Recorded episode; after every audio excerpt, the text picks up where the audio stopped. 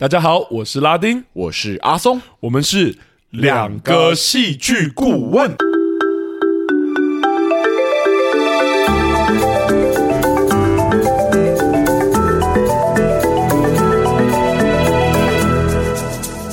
Hello，欢迎大家回到我们节目。Yo，Hello，唉，我必须得说，干嘛？我我没有想到，最近我还是真的蛮累的。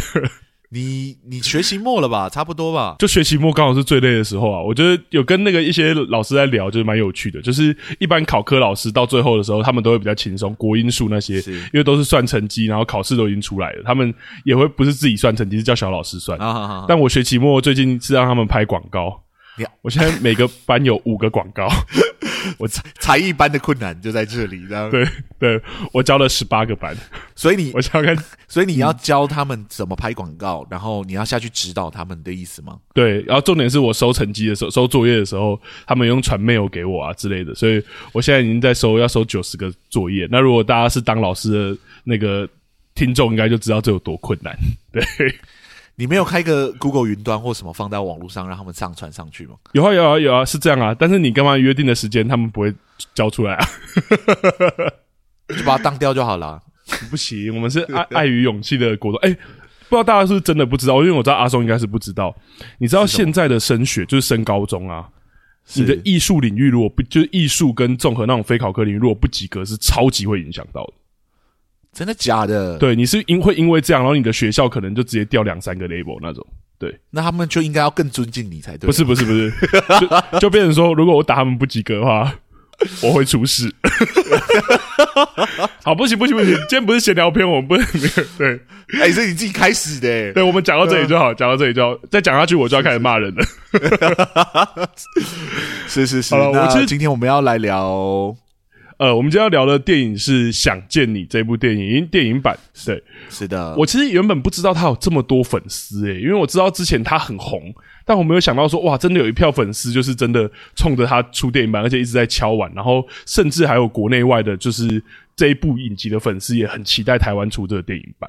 对，哦，真的假的？你有看到相关消息就对了。他有，他有一些海外活动，他有一些海外活动。对哦，我只记得说，我当天去看的时候是平日，嗯，然后我进去的时候，我发现说，哎、欸。观众数不少诶、欸，嗯，对，因为我那天迟到了，我有点不好意思。我原本应该要坐在比较中间的位置，可是我索性就直接坐到旁边去，我就对自己的小小的惩罚这样子。哦，不过因为我知道他电影院一开始上映的也不多，但后来好像有慢慢扩张这样。对，可能真的是发现，哎、欸，票房不错吧？嗯，那我也必须得说，我就我同意阿松说，因为我那时候阿松一看完，他会跟我说，他觉得蛮有诚意的。对啊，就是我看完，我第一个感觉就是，哎、欸，其实是全新的故事、欸，哎，嗯，因为我知道说以前有那种什么影集改编成电影的故事，他们就是去剪辑，就是那种影集版的一些那个片段，然后把它凑在一起，然后再演一个小小的后续，就这样而已，嗯，就等于一个小后传，但不是真的一部新的电影。那、嗯、想见你这一部真的是一部全新的电影、欸，哎，对，尤其那个什么动画，就日本动画电影很喜欢来这一招。对啊，就专门服务粉丝，然后也没有讲一个新的故事，可能就是这样。那粉丝像大家，我觉得也不是什么坏事。但这一部我是真的有吓到，完全新的，而且甚至编剧好像都还是不同人的感觉。这样对，嗯。好了，我觉得差不多了。我觉得大家如果有看，其实蛮推荐，喜欢那个原本想见你影集的，可以去看这一部。当然，不代表说我们觉得没有问题啦。所以我觉得事不宜迟，我们还是赶快进入今天的分析节目好了。那还是要先做那两层提醒，尤其我觉得他这一步还是有点悬疑感哦，所以我就先请阿松来做那两层提醒吧。好，呃，我们的第一层提醒呢，就是我们这个节目是主观的，所以我们接下来要分析的任何的想法呢，都是我们个人看完之后的感觉，并不是一个绝对的答案，所以大家当成是一个思思想的交流就好，嗯、哦，观点的交流就好，不要太往心里去。没错。那第二点呢，就是我们是暴雷的节目，就是 一定会把。这个剧情从头到尾给讲清楚，所以如果你还没有看过这部电影，然后你还是这部呃作品的粉丝的话，我们建议你还是先进电影院完之后呢，再回来听我们的节目。尤其这部电影，就像刚刚拉丁讲的，是悬疑剧的作品，对，所以呢，建议还是先看过之后呢，再回来听我们节目会比较好一点点。而且我觉得今天还要有另外一个提醒，就是啊是呃，虽然影集已经出很久了，但如果你没有看过这部影集，你想看，我觉得可能也先不要听这一期节目。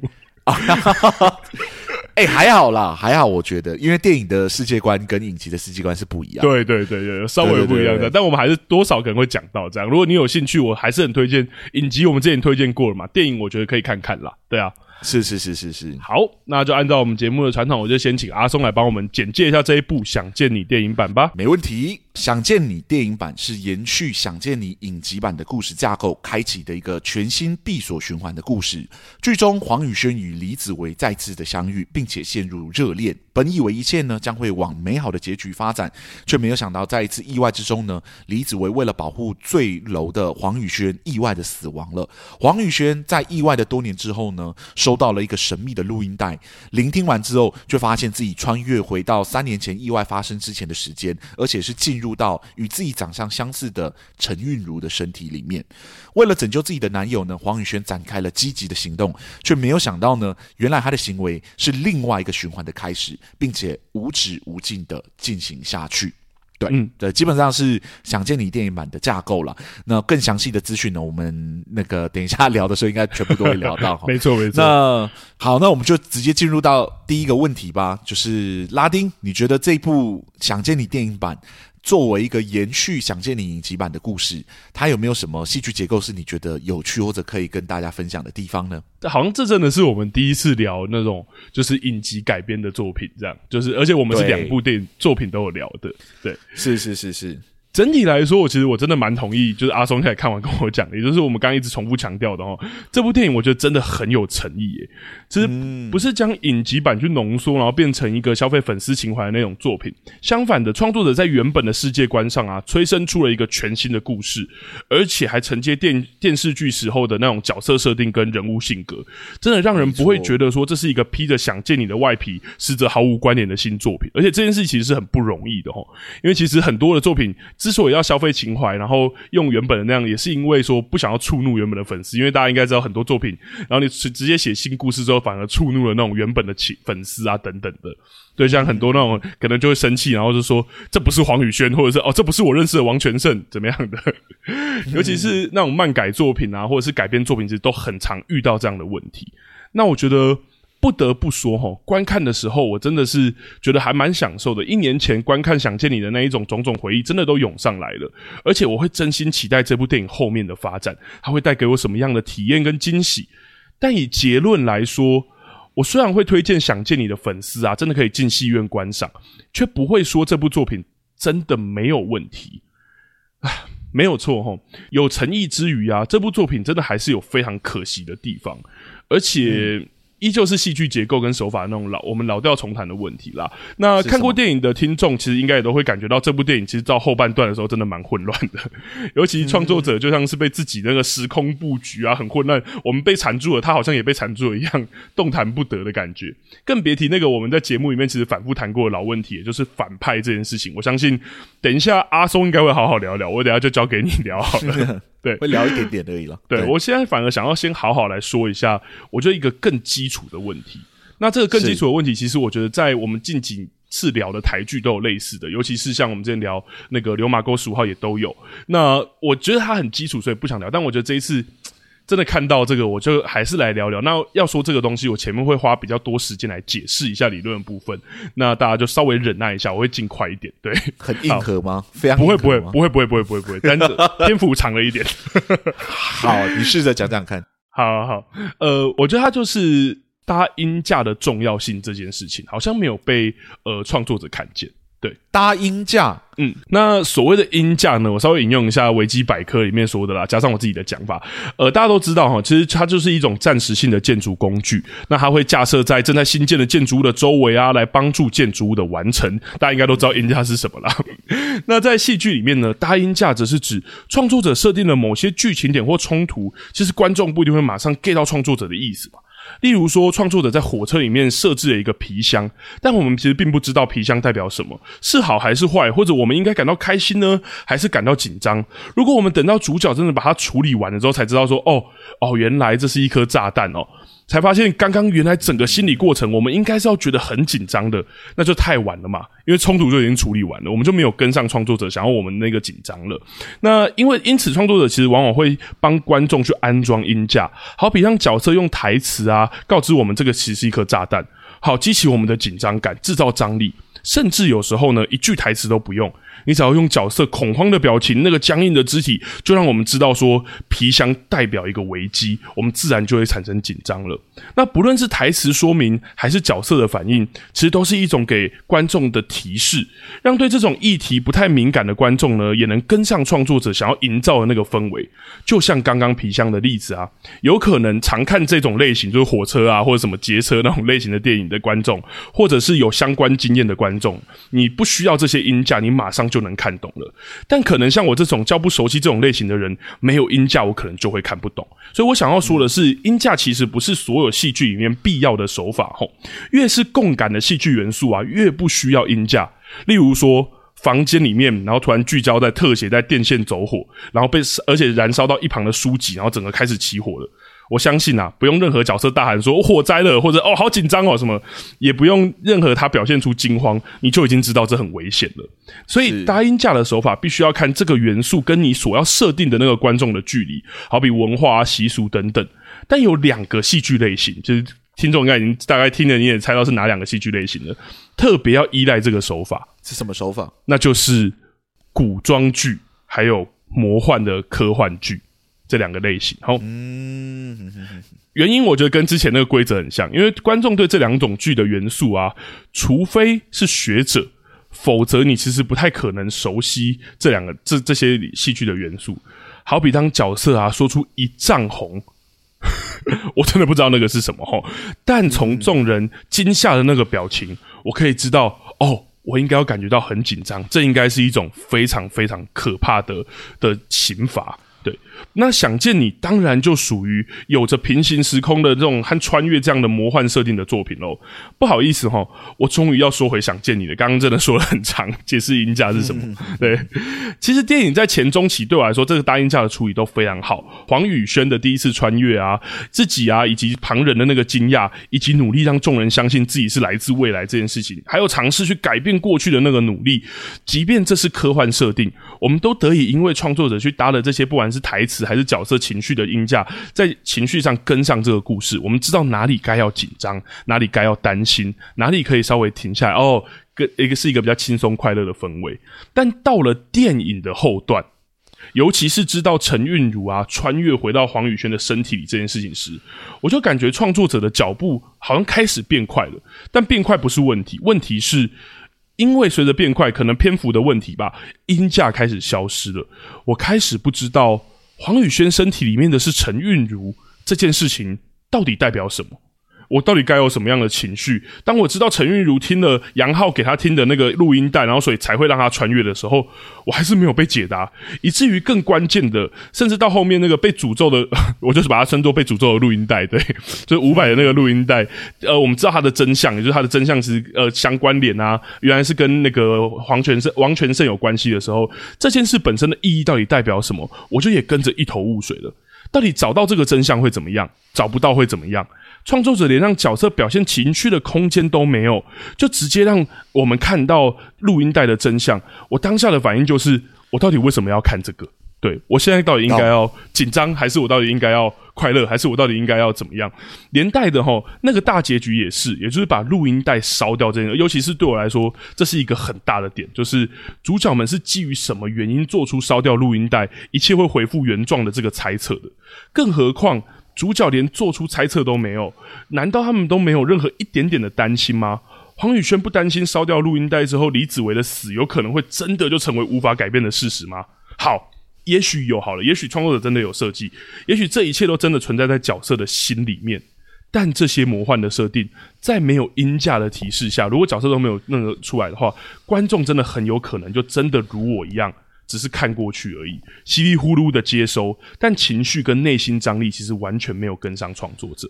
对，别、忘了哈，想见你。如果大家还记得这个，我可以讲一下为什么大音架很重要。如果大家还记得的话，想见你的影集版的最后一集，他可是花了接近三分之一的篇幅在处理烧掉录音带，以及因为要烧掉录音带，所以跟众人开始处理各种的离别还有担心的这个这个这个事情的。但电影版就算没有篇幅，没有那么多的篇幅，也该给予一些台词或足够的角色反应，让我们这些更多观众、更大程度的观众有办法跟上创作者，呃，这个连续呃想要铺陈的这个戏剧情绪张力吧。所以我觉得不得不说哈，虽然我很肯定创作团队重新去创作一个故事的诚意，但对于这整部电影后半段的处理，我好像还是只能说，我觉得有点可惜。对。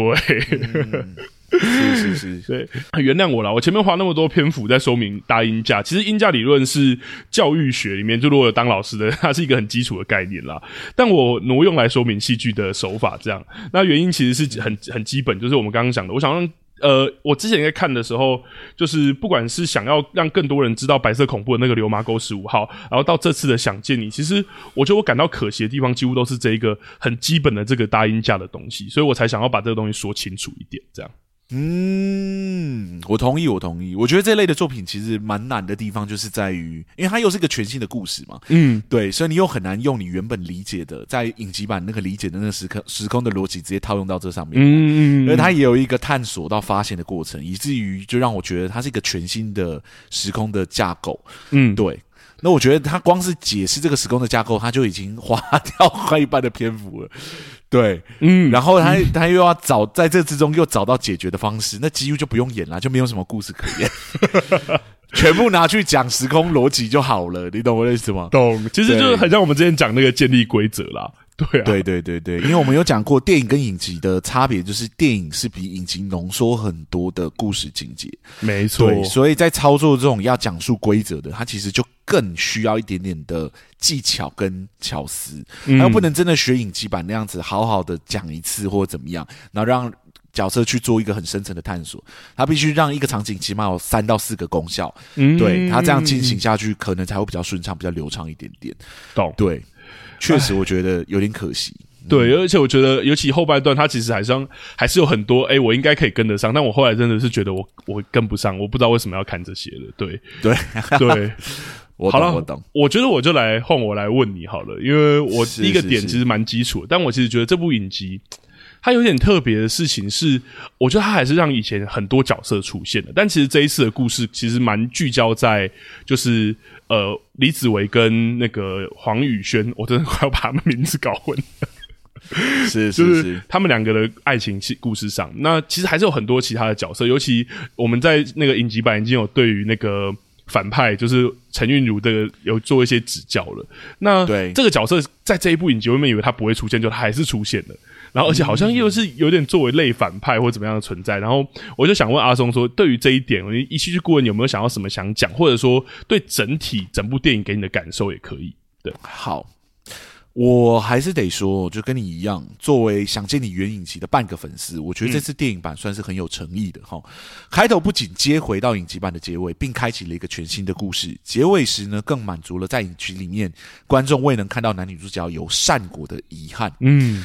以粉丝向的作品来说，哦，有以前磕过的 CP，有全新的故事，也有大家想要看到的结局。进电影院算是值回票价吧。嗯，但就像我说的，我就只是半个粉丝诶，所以以目前的结果来看呢，只能算值回半张票价。剩下的另外一半呢，就还是得看作品是否能满足我内心里面那个戏剧顾问魂，你知道吗？嗯嗯嗯的需求这样，而我只能说。很可惜，我觉得另外半张票价还是没有赚回来的感觉啊。如果你记得我们第一季聊想见你的内容啊，你就会知道说我对影集版的开头跟结尾不太满意哈。嗯，而这回电影版呢，正好相反，我对开头跟结尾其实我觉得都处理的相当不错。嗯，反而是中间的主剧情让我提出了相当大的疑问。对，嗯，那导致我有这样的感觉的其中一个原因呢，就是这部影集里面。使用了一个我觉得其实蛮难蛮难操作的手法啦，那就是无反派的手法，嗯、没有反派的手法。嗯嗯嗯，对。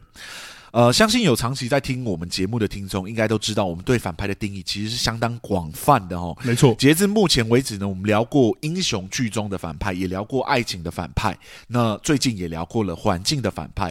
反派随着故事类型的不同呢，会有所变化。毕竟看剧呢，我们就是要看主角们如何越过层层的难关，去抵达到他们的目标嘛。确实，而反派的存在恰巧可以达到这个效果，替角色创造难题。所以，即便是形式不同或形象不同，大多数的剧呢，基本上都还是有反派的。嗯，但凡事其实都是有反例的哦。在众多的戏剧作品之中呢，有一种是刻意避开形塑反派形象的流派。对，那这种手法呢，其实有它的风险在，但也有它的好处。风险呢，就是观众会失去呃较为容易分辨善恶的二元对立的分分类法、划分法。哦，嗯嗯嗯，对，进而对角色比较容易产生一种距离感。故事本身呢，也会比较难以以人物旅程的角度出发，对，故事性呢就会稍稍的降低一点点。对，那么好处是什么呢？好处就是这样的手法比较好复杂化创作者想要讨论的议题，哦，因为没有实际的反派了嘛，对不对？嗯嗯嗯，好人还有坏人的划分就变得比较模糊，对，嗯，观众就比较不会有。产生预设立场的问题，而创作者想要讨论那个议题呢，就有扩张或者深化的机会。许多当代讨论社会议题的作品呢，就是走这个流派的。嗯，而要让一部作品没有反派的方法其实很多哈，但其中一种最常见而且有效的手法就是多主角流。对，借由多位的主角。并且让他们互相成为彼此的障碍，以达到没有反派的效果。因为彼此是彼此的障碍了嘛，所以就不需要反派了。但是他们又都是主角，对，所以他们也不会真的成为这个故事的反派。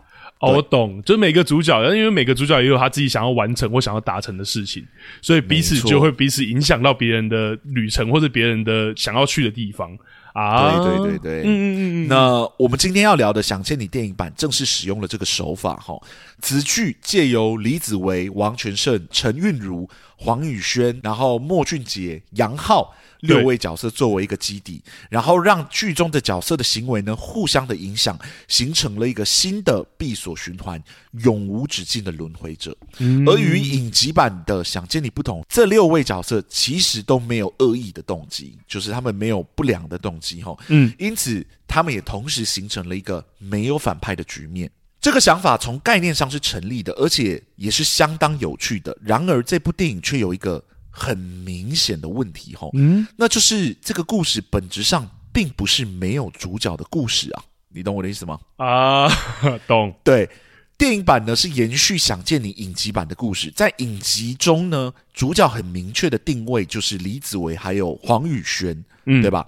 时空之所以会循环，主要是由这两个人的行为所引起的，并且所有的时空循环所引起的后果，也都尽数的反馈到这两个角色身上。没错。然而切换到电影版的时候呢，这个基底却突然变成了一个多主角流的故事。哈，若是抱持着影集版的设定往下延伸观看的观众啊，会高度聚焦于李子维还有黄宇轩这两个角色上面。嗯，对，那也就会很容易迷失在那个新的世界观之中。因为它的建立并不是只有这两个角色的行为导致的，而是身边所有的角色，就是六个主要的角色所导致这个时空循环的开始的。懂？但我也觉得这不能全然的怪观众啦，毕竟这部作品的前二分之一确实是以李子维还有黄宇轩为主角去铺陈的嘛。嗯，对啊，就像你刚刚讲的，是以他们非常聚焦在他们的爱情故事上面。是对。然后呢，后二分之一开始在缓慢的替观众去补齐其他角色的视野，观众会误解，必须说也是情有可原的哈。嗯，我想电影或许是想要维持着原著原本的一些设定还有红利，对不对？才才会想要这样写，对。对但一个需要六个角色才能维持的无反派多主角流的架构，这样的开局无疑是一个不太好的选择哦。哇，只能说我觉得是有一点可惜的。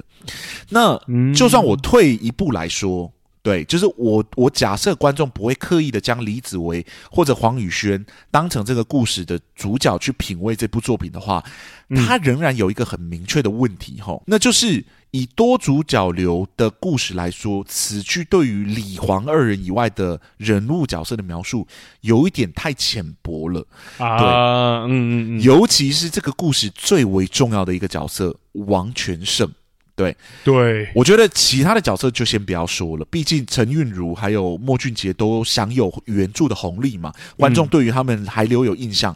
嗯、杨浩呢？相对来说，其实是算是有一个相当完整的篇幅去描绘他的背景故事的。嗯，对，所以其实还不至于到不能理解他的行为逻辑是什么。对，唯独王全胜这个角色，作为一个在这个原影集之中篇幅本来就不多的角色，在这部电影里面，他的背景故事仍然是没有被填满的哈。整部电影的前三分之二，他都跟个配角似的，存在感真的非常非常的薄弱。没错，对。那没有想到电影却在最后的三分之一的时候，突然来一个大逆转，让王全胜成为了那个唯一可以打破循环的角色。嗯，对，哦，原来导致循环开始的那关键的录音带是由王全胜的已故情人或者朋友送的。对，对。我甚至不知道那个是情人还是朋友，我必须说，对，因为故事里面也没有交代清楚。对啊，我觉得应该是情人啦，但是我我现在就是不确定是 slash 个朋友这样。嗯，对，那也只有王全胜这个角色经历了多次闭锁循环之后，决定烧掉录音带，才能真正打破那个循环本身。嗯，对不对？嗯嗯嗯。此剧呢是以多主角流运作，然后王全胜又是这整部剧核心设定。至关重要的人物，嗯，对，在这部电影之中呢，却没有获得与此分量相等的叙事篇幅啊，甚至没有尽早的登场，导致故事尾段收尾的时候不够流畅哈，嗯嗯嗯，也进而让这部原本就没有反派的故事。没有办法扩张或者深化他自身想要探讨的那个放下过往的主题。嗯，对，这部电影呢，因为没有反派，因而难以操作成为一个英雄旅程的故事。但也因为没有深化建立六个角色的背景，他们的个别的动机，导致这部作品呢失去了主题的重量，两边的红利其实都没有吃到。嗯，你懂我的意思吗？我只能说蛮可惜的啦。啊，呃，我同意啊，我同意，因为我觉得。真的后面突然出来杀了个我们措手不及。对，我知道这个角色在原著之中可能大家蛮喜欢的，所以这部电影帮他描述了一个比较完整的篇幅，我觉得还不错。可是如果你要这样设定，我觉得王全胜的形象要更早登场，他要更早留在我们的印象之中。没错，因为我们曾经讲过嘛，就是一些呃需要。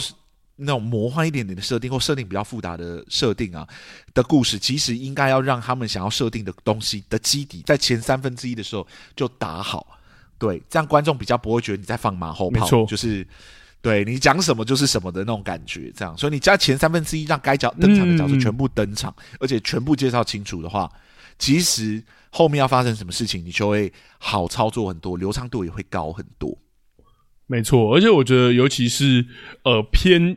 有一点点悬疑或解谜类的这种，一定是一定必要的啦。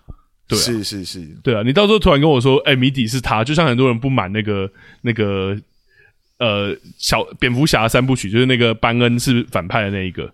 对啊啊啊！对对对对，对，那整部电影蛮好看的，但大家就对那个结局就很不满吧？对，是是是是，我就不啊，原来你是反派呢？对啊对啊，所以我觉得我同意，而且我觉得蛮有趣的事情是我第三个主题也跟这有关，只是我的角度很不一样。哦，真的吗？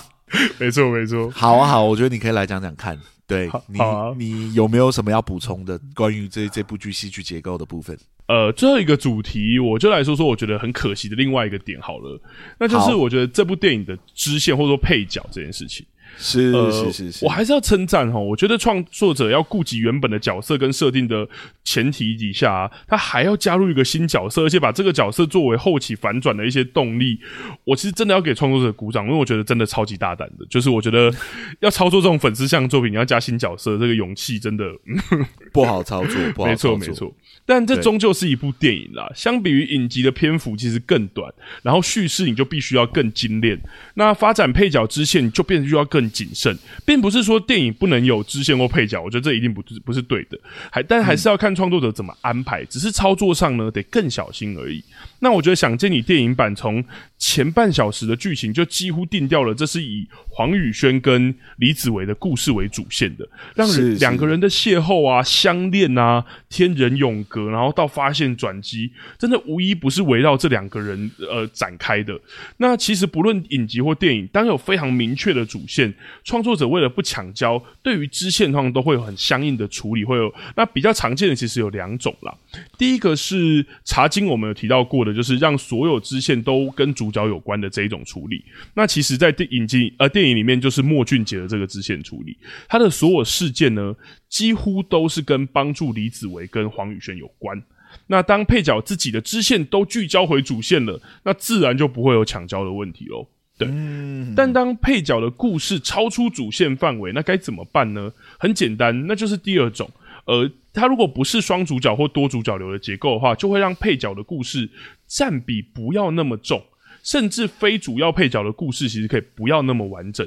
例如《海角七号》里面那个配角真的是跟山一样多，但每一个其实他就讲到烧到痒处就好了，他不用把那故事讲完整。对，是是是是。但这正是想见你，我觉得电影版的问题跟刚刚阿松刚刚讲的很像，但我用另外一个角度切入，就是我觉得创作者其实刻画了不少呃。过于多或者是过于完整的支线故事，好比呃杨浩跟陈韵如，然后还有黄王全胜跟刘宇恒的爱情故事。而这个刘宇恒，我还是上网查才知道那个角色原来叫刘宇恒。对，刘宇恒，你说是那个对林哲熙演的那个角色啊？林哲熙，对对，对我，我是上我是上网查我才知道原来那个角色叫刘宇恒的。对，那他们两个的爱这两条故事线呢，如果只是呈现主线需要的部分，其实篇幅真的可以缩短不少。但创作者去有意完整呈现，就应该说呈现更多。如果这是创作者的意图，当然没有问题，但就要有相对应的手法去处理嘛。而创作者其实选择的手处理手法，呃，其实跟影集去处理王全胜支线的时候是相同的手法，那就是我们其实在他和他的他里面也有提过的，就是集中处理的方式，也就是让支线集中，让观众极短暂的看看这个支线，然后换换心情口味。有时候甚至可以做到调整节奏的这种功能，但偏偏这是一部电影啊，篇幅跟影集相差很远嘛，叙事节奏也都完全不一样。同样的两三分钟的支线故事，在全长十三集、每一集一个多小时的影集里面，跟一部只有一小时四十六分钟的电影，不论是比例还是节奏，都是完全不相同的。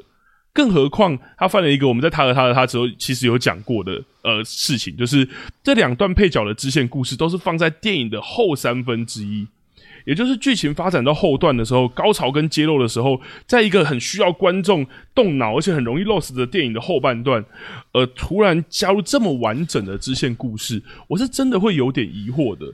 创作者其实不只想要让我知道跟主线有关的部分，他还想告诉我更多他们的故事，例如说刚刚讲的那个杨浩跟陈韵如的那个演唱会的故事啊，或者说、嗯、哦，在那个呃刘宇恒跟王全胜他们那时候的爱情的点点滴滴，然后到刘宇恒怎么死掉啊，然后留下那个录音带等等的，但我心里就会有一个疑问，那就是坏，我为什么要看这个啊？偏偏这些支线其实不差，如果被妥善安放的话，我应该是会享受的。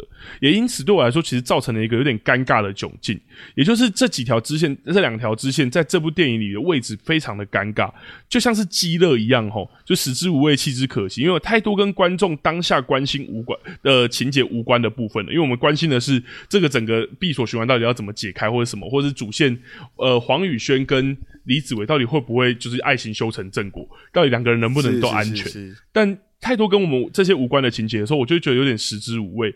但因为它其实铺陈的有点完整，然后又像我们刚刚讲，虽然啊，我同意阿松说的，讯息以正常的支线来说，应该说以正常的多主角流来说，一定是不够的。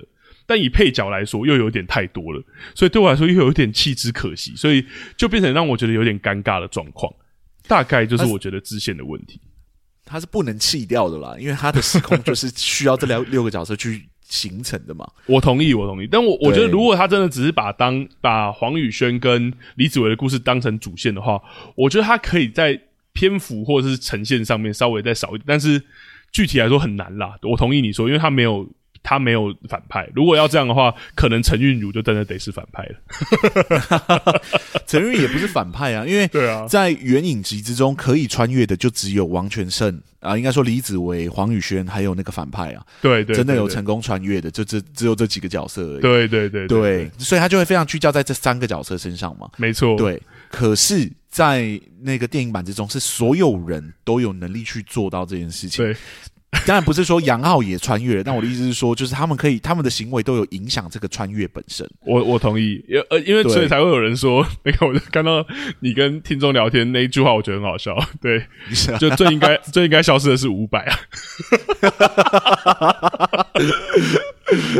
等下这部电影也是得到那个结论啊，就把就把它烧掉了，这样子。对，最后消失也真的是那个录音带的。对。我就说，我就说，这一群人就好像是被时空诅咒的一群人们，嗯、好不容易脱离了一个循环，又进入到另外一个循环。对啊，同意，对，所以我觉得大概大概是这样啦。但我我也同意你说的，就是他感觉操纵成多主角流应该会比较好，或者说应该是合理，对，比较合理，对，对嗯。可是他感觉又前面很想要发糖，所以王那个黄宇轩跟王全胜。重新啊，不，跟李子维重新的那个相遇的爱情故事，还是要把它弄得很完整。对，对啊，对啊。其实我觉得前面都操作的不错，直到他在划手机那段，嗯、然后发现说原来那个王全胜已经死了三年了。我觉得那个是对我来说是很有很很惊喜的。对、呃、我当时说，哎、欸。很好看呢、欸，到这里很好看呢、欸。嗯嗯嗯嗯嗯。然后之后他开始穿越回去那段就开始变得不好看，就有太多不合理的行为了。对啊，我在开头想说，嗯，咦，我同意。哦，到那边真的蛮蛮那个，而且其实呃，也不能说，就是应该说呈现的蛮好的啦。就我刚刚原本要想说蛮惊喜，好像又没有到很惊喜，但呈现的蛮好，就是哦，原来已经过世了这样。对，是是是是。然后穿越回去，我就开始越看越不懂。对啊，就有好多好多，我其实没有很理解为什么要 这样的行为。嗯嗯，对啊，嗯嗯，是就是为什么大家都要去冲去那栋大楼里面，我就不懂了，知道吗？对，应该说我觉得不要冲去就好了。对啊。对啊，为什么逃出去要冲去那栋大楼，要爬到那么高、那么危险的地方？对啊，而且我就在想说，如果就是真的，哦，我们现在要讲那个喽，就 if 路线。我说 if 路线，如果陈陈玉茹穿越黄宇轩那边，他就知道说他当天晚上会会有那些事情，然后他也知道一切都是他引起，那他就不要去那栋大楼就好了啊。对啊，就不要去就好了。所有人都不要去。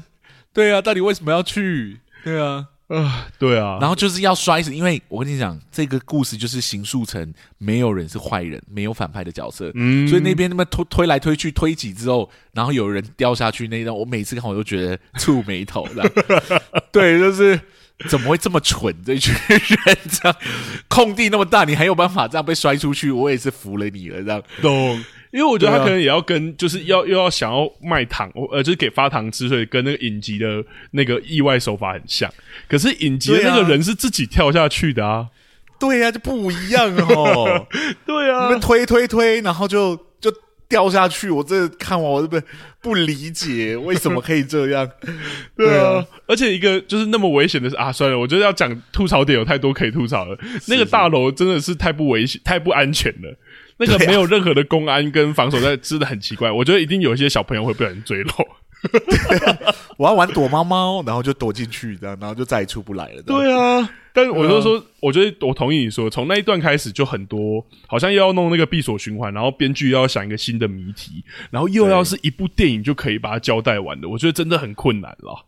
是是是是，我觉得风再次进入到闭锁循环是有趣的，只是说那个整个逻辑就会很难操作。对。对，因为他要走的是一个无限循环嘛，就是彼此互相彼此影响彼此的行为，以至于他们脱离不了。嗯、而这次互相影响的人数又增加了，对，然后你的篇幅又变短了，对。对所以真的不用不能用写影集的逻辑去写这部电影，因为你会你篇幅会明显不够。没错，我真的是觉得这部电影还要再长一点点。我也觉得，我同意，去把它写的更更明确一点。为什么彼此的行为可以影响到彼此？我也觉得，然后我甚至觉得写成群像流，或者不要写群像，就是多主角流，多主角。对，对，就让每个角色都有一个自己的目标，然后互相的冲突，这样。对。而且其实是有潜力的啊，因为陈韵如其实在这个故事里面，他就开始发展自己的主线了，就是他开始发展他跟杨浩的那个嘛。对啊，对啊。然后那个王全胜也有自己的故事啊，奇怪了，为什么都那么晚出来？是啊，I don't I don't get it。而且篇幅超级少的，我就是觉得这一部影集，如果是只看呃这部电影，如果只看电影的观众，搞不好连王全胜跟就李子维的差别感都不会拉出来。对。对啊，你就会觉得你就是给这群应该要是主角的人配角的篇幅，嗯嗯，对，嗯嗯嗯，就有点可惜。应该说你的架构就会很难操作，很难操作的成功。对，就像我讲的，如果你把他们当成配角，就会产生像我刚刚说的那些问题。对，没错，你就还是会很莫名其妙啊！你硬要把他的那些故事放进去，就很莫名。可是不讲的话，就像你说的，不讲这个故事就不合理了。对，是，哎，只能说真的很可惜吧。我个人是喜欢的啦，而且我觉得那个这几个演员，呃。那个莫俊杰的演技是有变好的，比起我在看影集版的时候，我觉得他这一部表现的比较好一点点。嗯，可能篇幅也是因为比较少吧，所以。不要这样，没有太多可以犯错的地方。对，然后那个那个，我觉得柯佳嬿、柯佳嬿还有那个许光汉其实都不错。嗯，对，演技其实都在，而且柯佳嬿跟许光汉的演技其实看得出来，比影集版的时候更。更有一点，我对对对，至少这一部，对啊，我觉得这一部没有办法充分发挥他们的演技了。我觉得有一点，对啊，光是要解释清楚那个时空就已经蛮蛮累的，太对啊，太挤了啦，太挤了。觉得要谈恋爱也没有办法好好谈恋爱，对对对对，然后要讲一些情绪的变化也没有办法好好进入到情绪的变化，对。嗯。我觉得他如果有更多篇幅，甚至哦，我我觉得很难讲。这种话都是假如啦，假如就是空话。就是如果是影集的篇幅或什么，搞不好都可以更呈现更多东西。对，是是是。但目前的成果就真的电影来说太急了，真的。对，嗯，哎，好吧，那回到那个问题吧，老问题，老问题。如果这部剧这部剧需要戏剧顾问的话，你会给他几个戏剧顾问？哇哇，我会给。我我理智上会给两个诶、欸，哦，来解释一下，因为我觉得第一个是我觉得时那个时空背景循环好像要要找个人帮他顺一下，我觉得我不是说帮他顺一下，我觉得创作者应该会蛮清楚的，但我觉得要怎么把它呈现给观众是另外一件事。对，是，然后还有一些张力的类型在里面，像我就觉得有很多地方其实是搞不好可可以让观众还是有情绪的，像像我就说的后面那个他们要把录音带烧掉，真的在原版影集里面，在那一段的时候你是其实蛮揪心的，因为你真的不知道烧掉录音带会怎么样。对，哦，对，但我觉得这些东西在电影的后半段真的，我会有一种好像就是看完，好像就是导演很急着，或应该说创作者很急着把这个故事说完这样的感觉而已。对，所以我觉得一个可能要帮忙顺怎么把这个故事呈现给观众，尤其是这么复杂的世界观。然后另外一个是可能要想一下影集改变，因为我觉得他好像还是用蛮影集的节奏在处理这部电影的。对我来说，对，所以我觉得可能是这个媒材的转换上吧，所以我会给到两个。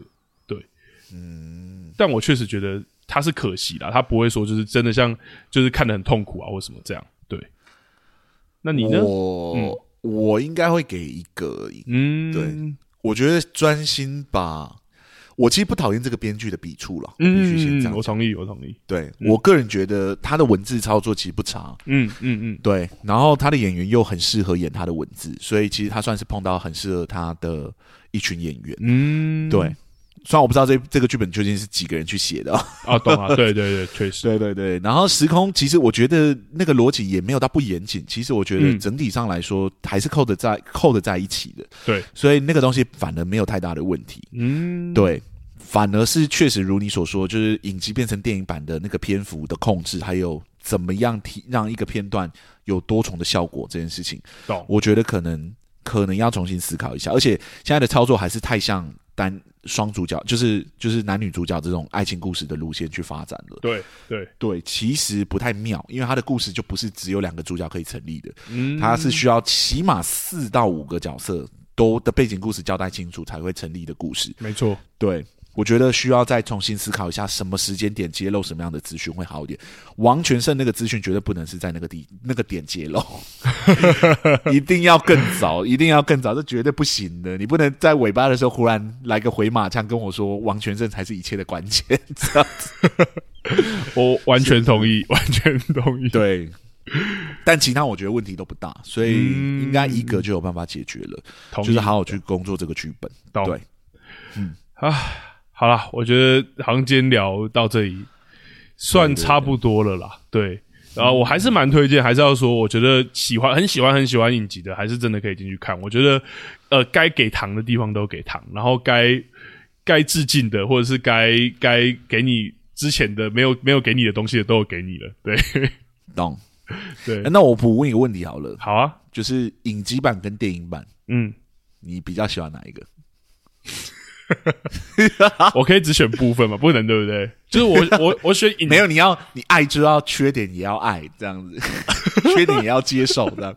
好啦，想到你等下也会回答这个问题，我就想爱也要爱他的全部这样。Oh my god！我会选，好了，我就直接说，我会选影集。对，嗯，呃，原因是影集的主题是我很喜欢，跟我很切中我的主题。对，哦，然后我必须得说，还是有一种，就是影集是第一次介绍这个，就是我是看影集的时候，第一次在那个莫比乌斯环的悬疑里面感里面的，我觉得那个悬疑感还是给我，就第一次观看还是给我比较大的满足。然后还有另外一个是那个刚刚讲的他的。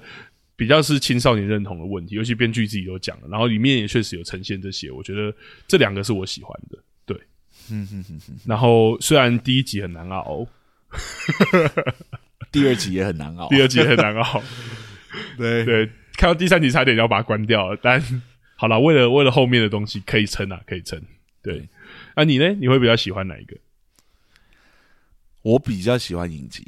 对哦，我想我理由跟你差不多吧，嗯，只是说我确实觉得那么复杂的结构，那个编剧的笔触其实都是比较适合操作成影集的。同意，同意。对，我觉得写电影跟写影集真的不一样，感觉很不一样，感觉很不一样，节奏也很不一样啊。对，对啊，是是是是，那个那个你什么时候该放松，什么时候该紧，那个那个很不好抓，因为篇幅不一样，对啊，那个紧凑度就不一样。对对。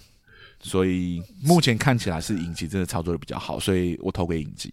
嗯嗯嗯嗯，对，而且这个故事的重点就是时空循环嘛，所以它前后不好看，或者前后 我觉得有问题的地方，其实跟跟时空也没有太大的关系。懂，所以就算了，这样它中间好看就好。这样，可是电影的话是时空的部分让我觉得很多的疑问。呃，是是是是是，所以我就觉得比较可惜一点点。我刚刚想到一个很靠腰的事情。你要干嘛？就如果他和他的他改编成电影版的话，搞不好也会是中间比较的 对，没有啦，因为我觉得就是这一种魔幻的设定，其实真的很需要篇幅来解释，跟很需要篇幅去发酵啦。像看他和他和他的时候，第你看到第二集就是那个事情的时候，你是真的会。我们不把它讲出来，但我刚好已经爆雷了。但你看到第二集的时候，你是真的会困惑，然后慢慢转成被吸进去，然后再猜那个悬疑的过程。我觉得它真的需要那么长的篇幅去运作。如果你要搬到完全不同的媒材，它真的需要很不一样的转化了。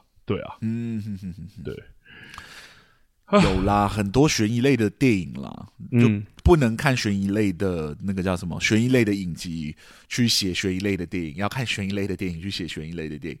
我觉得，嗯。呃，我觉得这部比稍微没有拿捏好那个电影的节奏，但我觉得还行啦，还行。我不，我倒不觉得不用进电影去，应该说不到觉得不用进电影院去看。对对对对，我们刚刚不错的，对对对。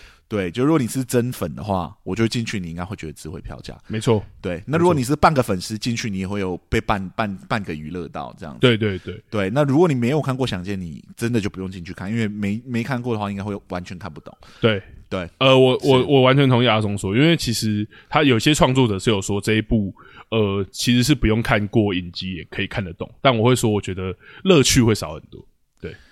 嗯，我觉得不行。我觉得那是那个是创作者骗骗那个 观众进来看的话术，不能被他骗了。这样没看过影集的，我觉得算了吧，就没有就不要我是进去看。我是说真对我同我其实同意你说，因为你陈韵如那一条线你会完全看不懂哦，他几乎没有解释那边呢。对啊，你也不理解为什么王全胜会爱上不是王全胜那个李子维会爱上黄宇轩呢？对啊，对啊。然后那个没有莫俊杰，你怎么知道那个那个到底是什么意思？对啊，然后莫俊杰跟陈韵如那条线，你一定也觉得莫名其妙，怎么两个人突然就好上了这样？对，好吧，啊，大概是这样。哎，但我觉得刚刚刚讲到那个推悬悬疑啊，我非常非常推荐。就算我跟今天的话题无关，但我 Netflix 我真的很推荐出那个那个，哎，完了，我突然忘记那个叫什么。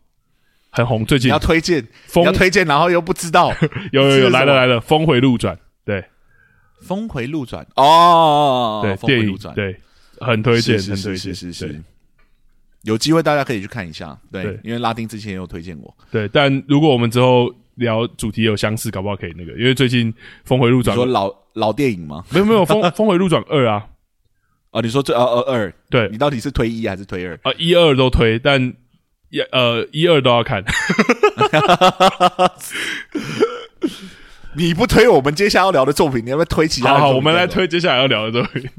是，我们接下来要聊什么作品？好，我们的作品就是《你的婚姻不是你的婚姻》。你说下一部要聊的作品，没错，你的婚姻不是你的婚姻。我其实觉得它真的比较像五部五部电影啦。对，它是它是单元剧啊。对，然后每一集都长的要命，我没有看过单元剧是这么长的。讲真的，你说一般单元剧可能四十几分钟，然后一个小时之类的，我觉得一个小时已经蛮累的，因为影集一般就是一个小时啊。嗯，对啊，你这样子拍成将近一个半小时，那几乎是一部电影的长度了。Oh my god！、啊、真的，所以我我我点开它，不然说哦，你的婚姻不是你的婚姻，五集诶，感觉不错，然后打开看，啊，什么？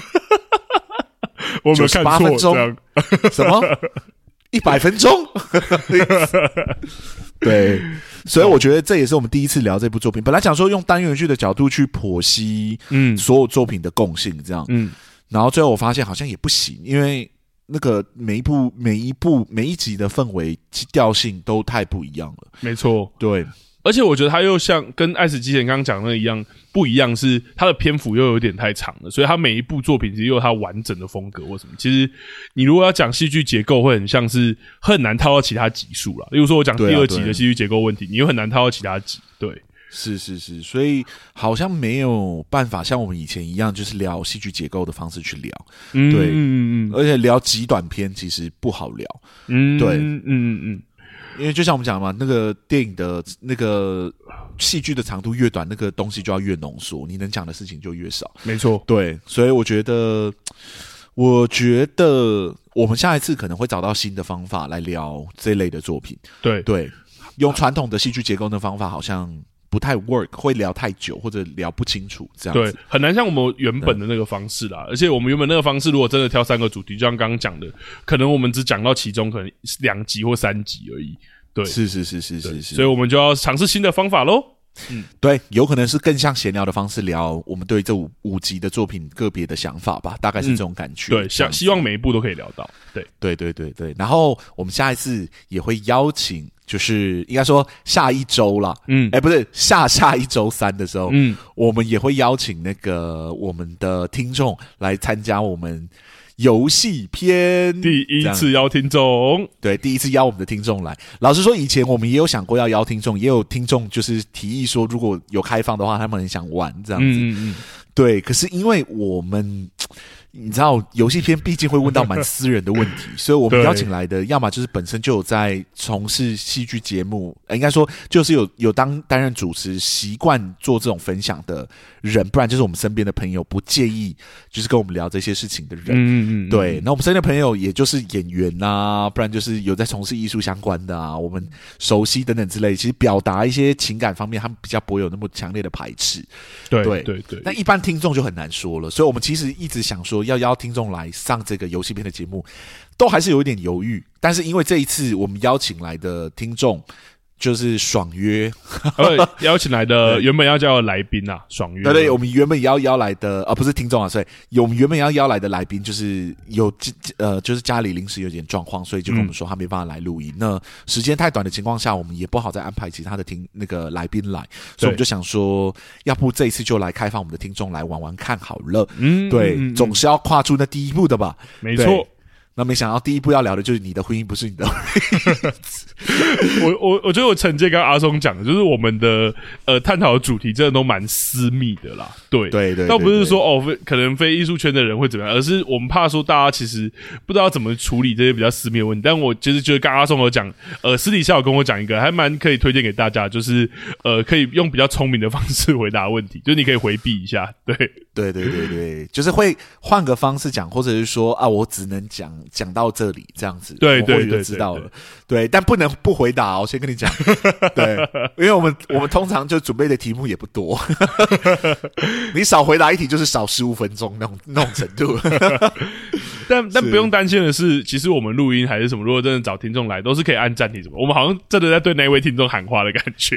没有啦，我们也是让未来有想要来参加我们的节目的听众，也让他们知道一下。对，不用太紧张啦。对对对，不用太紧张，不用太紧张。然后我们也很紧张，我们要第一次要见我们的听众。没错，有一点紧张。我觉得不知道说听众会不会产生什么幻灭或者怎么样。对，哎，我们其实已经有 已经有一些露脸的的的平台啦。对啊，有啊有啊。其实如果要想要知道我们长什么样子，其实。